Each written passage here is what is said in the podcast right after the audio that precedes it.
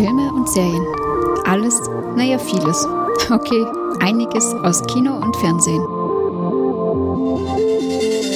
Hallo und herzlich willkommen bei Monowelle Filme und Serien. Hallo, liebe Stefanie. Hallo, liebe Zuhörer.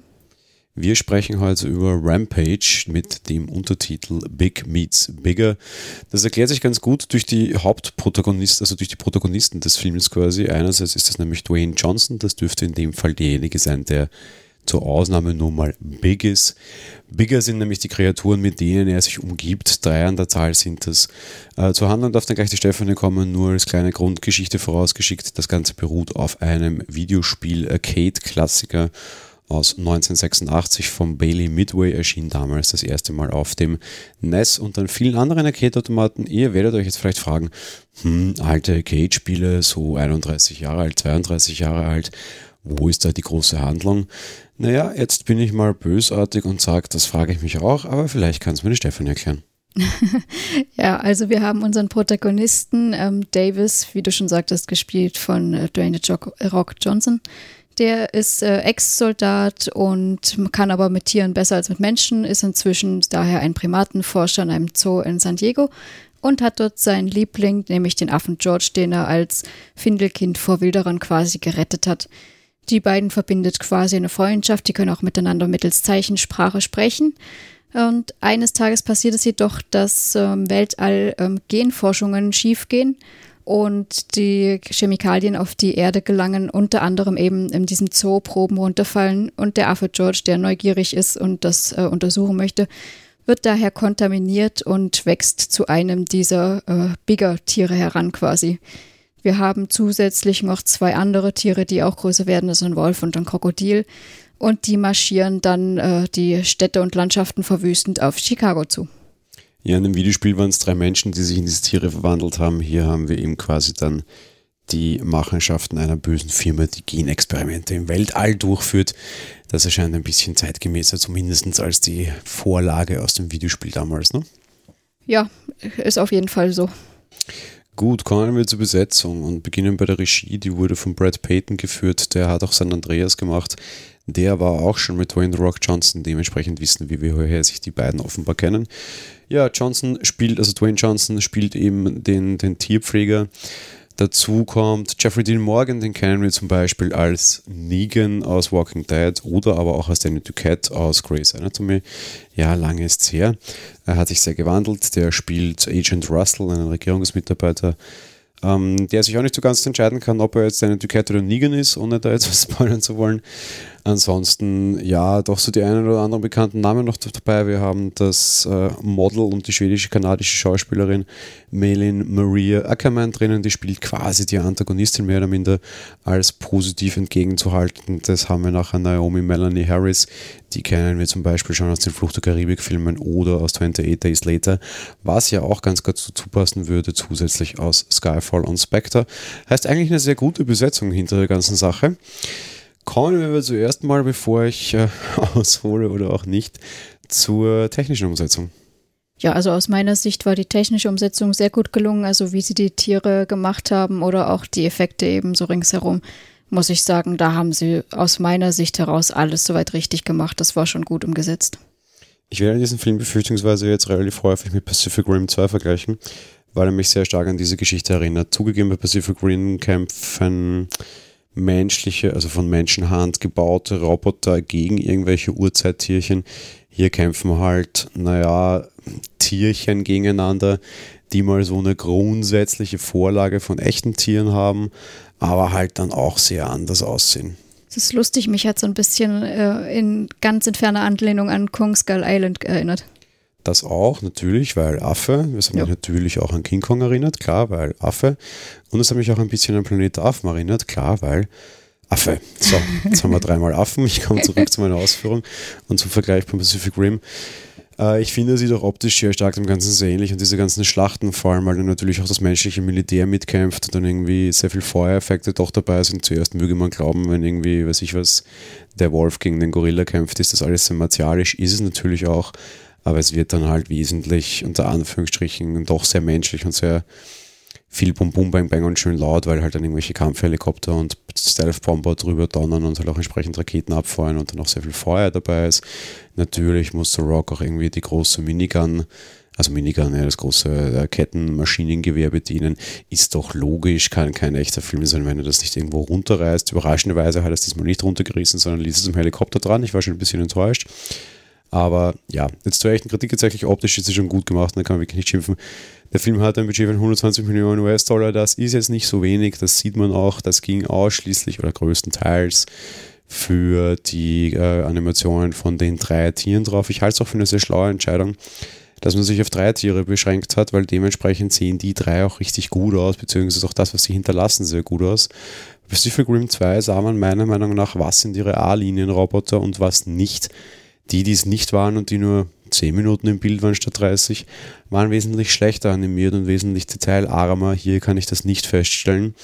Ich kann nur feststellen, dass ich manche Tiere glaubhafter finde, weil sie näher am Original dran sind und manche weniger, weil sie halt weiter davon weg sind. Aber grundsätzlich sind die technisch alle schon wirklich gut gemacht, da kann man nichts sagen.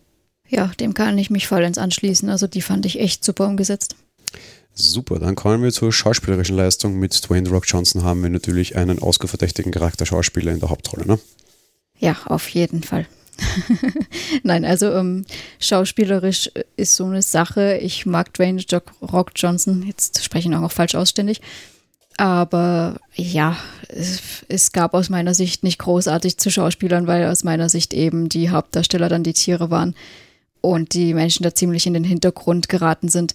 Mal abgesehen davon habe ich es ihm oftmals nicht abgenommen, weil da steht ja teilweise in der Verwüstung drin und äh, du siehst jetzt keine großartige Mimik. Zumindest aus meiner Sicht war das so von der Forscherin, die an seiner Seite ist, und dem Herrn Russell, dem Agenten, äh, schon eher. Ja, da habe ich jetzt einen noch besseren Vergleich vielleicht. Äh, er erinnert mich an die zweitschlechteste Leistung, also er ist für mich die zweitschlechteste Leistung neben großen Gestalten. Die schlechteste war Anthony Hopkins, wenn man da nur die zweitschlechteste ist, ist schon nicht so ganz schlecht. Der war nämlich genauso bescheuert im letzten Transformers-Film, wie er da so durchgetapert ist und relativ emotionslos war, während neben in die Welt einfiel. Ähnlich schlecht ist äh, Rock Johnson, nur von dem erwarte ich es auch nicht anders, das ist schon okay. Ganz im Gegenteil, ich war eigentlich positiv überrascht und zwar von allen zugegeben, von so einem Film erwarte ich mir nichts und das hat er erfüllt und sogar ein bisschen besser erfüllt. Am Anfang sehen wir ihn ja tatsächlich so ein bisschen aller Planet Affen-Style, um auch mal einen Vergleich von vorher reinzubringen, wo er mit diesen großen weißen Affen, der dann später auch zum größeren Affen wird, sich hier unterhält und dieses, dieses bisschen dieses Spiel mit ihm hat, diese Zeichensprache, ähnlich wie wir das bei dem orangen, breiten Affen in, in Planet Affen auch haben am Anfang. Und wo du tatsächlich diese, diese Zeichensprachenkommunikation drinnen hast. Und ich finde das tatsächlich sogar sehr rührend gespielt von, von Dwayne Rock Johnson. Ja. Ähm, was ich auch irgendwie so ein süßes Nebendetail finde, dass der Film eigentlich nicht braucht, aber eigentlich so ein bisschen nett finde. So diese, diese Geschichte, die sie rausstellen, er tut sich leichter mit Affen als mit Menschen, weil irgendwie macht er eine Frau an und ich meine, der Typ ist halt ansehnlich, zwar jetzt sehr übertrieben, aber ansehnlich auf jeden Fall. Und er kommt dann nicht so ganz hinterher. Und ein Freund sagt es ihm dann halt auch noch, gut, okay, ja, Show, don't tell ist bei solchen Filmen nie der Fall, aber egal. Ich finde sogar so nette kleine, nifpige Details, die das Ganze für mich sogar ein bisschen lustiger und charmanter und wärmer machen, als das zum Beispiel Pacific Rim war, weil da war einfach überhaupt nichts. Das war nur drauf gepolze und ohne irgendeine Emotion, außer dieses typische, da, da, da, die Welt ist am Ende Emotion, die bei mir überhaupt nicht mehr aufkommt, weil das sehe ich jede Woche fünfmal im Fernsehen, dass die Welt am Ende ist. Ja, ist jetzt auch schon irgendwann langweilig. Der hat so ein bisschen Herz tatsächlich sogar und so ein bisschen Charme noch drin. Ähm, fand ich eigentlich nett.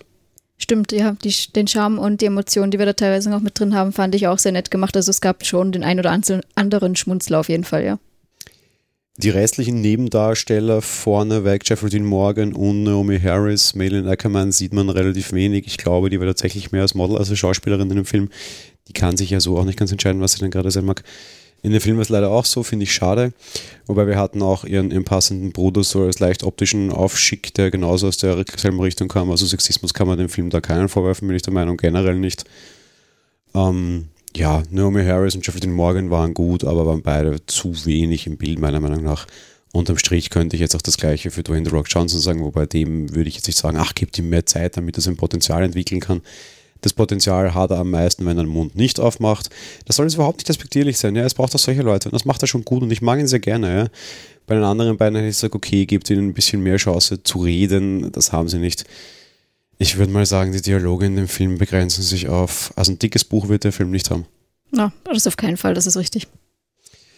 Gut, äh, dann können wir quasi schon mehr oder minder zum, zum Fazit kommen, weil Aussage möchte ich dem Film jetzt auch keiner zutrauen, oder? Äh, nein, nicht wirklich. Ja, ich glaube, das ist mal ein Rekord, dass wir zur Aussage nach zehn Minuten kommen. Ähm, ja, es war aus meiner Sicht jetzt kein schlechter Film, aber auch kein guter. Ähm, ist schwierig. Also es war, wie gesagt, sehr gut umgesetzt, aber äh, muss man sich jetzt auch nicht unbedingt anschauen. Man verpasst nichts. Also wenn man diese Art von Filmen mag und man ohne dich schon weiß, dass es immer nur um einen permanenten Clash irgendwelcher großen Dinge gegeneinander geht, dann kann man sich den sehr gut anschauen und da hat er mir eben zum Beispiel tatsächlich besser gefallen als Pacific Rim 2 und ich glaube, das heißt schon relativ viel. 120 Millionen Euro Budget ist natürlich sehr viel, auf der anderen Seite ist es gar nicht so viel, wenn du eigentlich alles animieren musst und eigentlich nur alles aus der Büchse kommt. Wobei Teile dieser, dieser Figuren auch tatsächlich äh, quasi mit Motion Capturing offensichtlich aufgenommen wurden, was vor allem den Affen so ein bisschen menschlicher macht, gefühlt. Ähm, ich fand ihn sehr gut, überraschenderweise. Es ist nicht meine Art von Film, dementsprechend geht er da rein, da raus und morgen weiß ich nicht mehr, was ich heute gesehen habe. Aber eigentlich fand ich ihn für diese Art von Film recht gut. Er hat relativ viel Herz. Er sieht immer noch gut aus. Und dafür war er eigentlich relativ günstig. Jetzt muss man sagen, der Film hat auch schon irgendwie das Dreifache seines Budgets eingespielt. Damit war er finanziell auf jeden Fall ein Erfolg. Weil man auch dazu sagen muss, Fairness halber, der ist in den deutschen Kinos jetzt letzte Woche angelaufen. Beziehungsweise, ja, letzte Woche. In den USA läuft er allerdings schon seit Anfang April. Das heißt, du kannst jetzt nicht sagen, erstes Wochenende 330 Mille, sondern musst halt sagen, schon ein Monat in den USA und dementsprechend ist es trotzdem eine gute Zahl, weil das Dreifache von deinem Budget musst du auch mal einspielen, vor allem bei der Menge. Das ist kein Infinity War, der irgendwie eine Milliarde einspielt, das ist auch in Ordnung. Ich mag auch den Film insofern, weil er, ich mag eigentlich generell Dwayne Johnson sehr gerne, weil der und die Leute, mit denen er arbeitet, wissen, wer er ist und was er ist. Ich bin jetzt nicht über Dwayne Johnson hergezogen, weil unterm Strich weiß er auch selber, was seine Figur in Filmen ist, nämlich meistens irgendwie den doch leicht unbehäbigen, aber sehr breiten Haut drauf mit so ein bisschen Herz. Ähm, und das macht er sehr gut immer. Und das, allein dieses Kinoplakat äh, suggeriert dir das ja schon. Ja? Da steht einfach nur drauf, Big meets bigger. Ja? Also dieses, oh ja, The Rock ist der Riese. Und dann haben wir noch einen größeren Riesen, nämlich den großen Affen. Ähm, irgendwie wirken sich die beiden ja auch gerade am Anfang des Films, und ich bin mir sicher, dass das kein Zufall ist, auch körperlich sehr ähnlich. Also der eine hat mehr Haare und ist weißer als der andere, und das ist der Affe. Das ist schon, glaube ich, sehr viel Absicht dabei und sehr viel Schmunzeln dabei und sehr viel einfach Augenzwinkern dabei, und das finde ich auch eine total charmante Herangehensweise. Würde sich dieser Film zu irgendeiner Zeit ernst nehmen, wäre absoluter Mist. Tut er aber nicht. Und das ist eine gute und sehr richtige Entscheidung, finde ich. Ja, auf jeden Fall. Und ich fand das auch gerade am Anfang, wie wir eben in dem Affengege so sind, habe ich mir auch gedacht, ja, die passen alle zusammen. Fand ich auch sehr gut. Und es stimmt schon. Also er hat grundsätzlich eben den Charme und das meine ich ja eben auch, er ist schon gut umgesetzt. Aber man muss auf jeden Fall wissen, worauf man sich da einlässt. Also Tiefgang hat das auf keinen Fall und eben diese Art muss man mögen. Was man schon auch dazu sagen muss, es ist nicht immer eine gute Idee, ein, ein, ein Videospiel irgendwie zu verfilmen. Weil selbst wenn du die komplette Handlung dieses Films erzählst, hast du sie eigentlich in vier Sätzen erledigt. Und irgendwie in der 1908, also aus 1988, da jetzt irgendwie sowas zu nehmen, ist, glaube ich, nur absichtlich irgendwie so eine gute Anleihe, weil vielleicht die Leute das Spiel kennen. Oder weil du jetzt halt hergehen kannst und sagen kannst, naja, das ist irgendwie quasi so eine Lizenzausschlachtung quasi so alle, okay, ich versuche, dass ich darüber irgendwie Leute animiere. Wenn ich jetzt sage, irgendwie so Videospielverfilmungen, darf ich jetzt nicht irgendwie an, weiß ich was, ja, Prince of Persia fällt mir jetzt mal ganz spontan ein, als einer der letzten, die, die nicht schlecht war, Warcraft als eine, die schlecht war. Oder irgendwie so Videospiel angelehnte Filme wie Tron oder sonst irgendwas. Also da wurde ein Spiel verfilmt, das irgendwie auf eine Diskette passte, weniger sogar. Ungefähr so dick ist halt auch die Handlung. Ich, wenn ich mal Videospiele vornehme, dann bitte weil ich mit Handlung und nicht völlig handlungsleere. Ich kapiere das nicht. Ja. Also die, die, die, die, man hätte einfach auch eine Geschichte drum schreiben können, irgendwie noch versuchen. Oder vielleicht ist es auch einfach ehrlich zu sagen, okay, wir haben einfach keine Pfeife drauf, ihr wollt doch eh nur drei große Monster und Dwayne Rock Johnson sehen, geben wir euch auch. Ich, da müsste ich jetzt, glaube ich, mehrere Nächte drüber schlafen, ob das mutig ist oder ob das einfach äh, ja, Arbeitsverweigerung ist. Ich werde mir wahrscheinlich so oder so über kurz oder lang nicht ganz einig werden. Also ich muss gestehen, für ein Spiel, wo es einfach nur darum ging, als Spieler in die Form eines Tieres, also in eins von dreien da zu schlüpfen und einfach nur Häuser und Gegenstände niederzuhauen, haben sie schon recht viel Story ringsherum gebaut. Naja, das Spiel hat ein Story-Niveau von 0,1 auf einer 1000 Punkte großen Skala und der Film halt von 0,5 auf einer 1000 Punkte großen Skala. Hindere sie nicht daran, darunter herum eine vernünftigere Story zu schreiben, als einfach, wir haben hier drei Tiere, die sich kloppen wollen und eines ist halt ein bisschen gut, weil es von Menschen großgezogen wurde.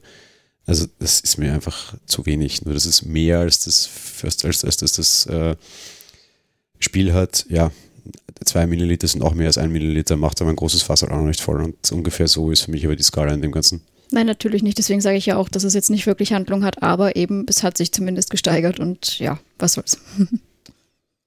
ja, das ist natürlich mein Anspruch, wenn ich in ein Kino gehe und wir müssen halt immer noch rechnen, du legst für den Film ja irgendwo zwischen, je nach Kino, wo du gehst, 12 bis 16 Euro wahrscheinlich hin.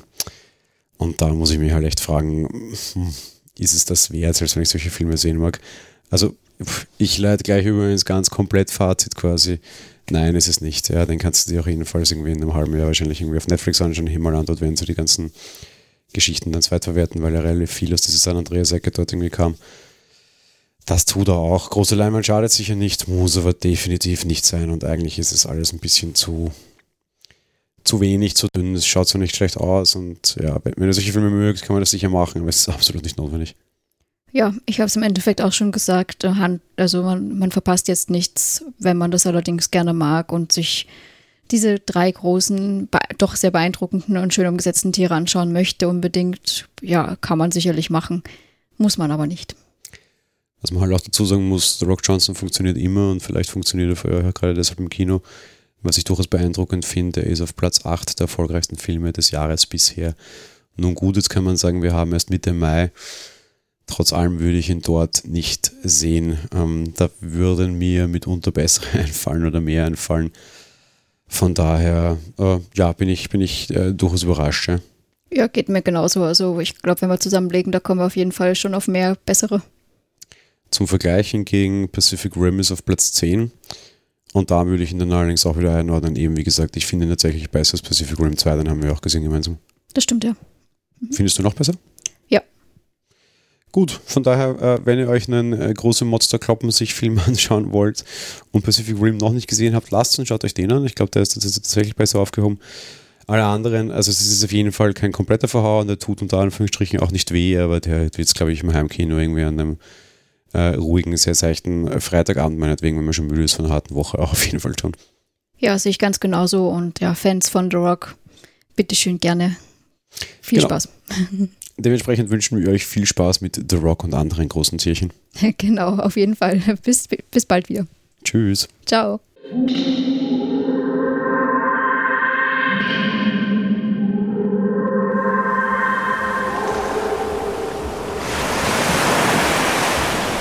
Monowelle ist ein kostenloser und privater Podcast von Jan Gruber. Mehr Informationen dazu findet ihr unter www.monowelle.at. Abonniert den Podcast mit iTunes oder dem Podcatcher eurer Wahl. Wir freuen uns über Kommentare auf der Webseite, Audiokommentare, Empfehlungen oder gar Bewertungen bei iTunes.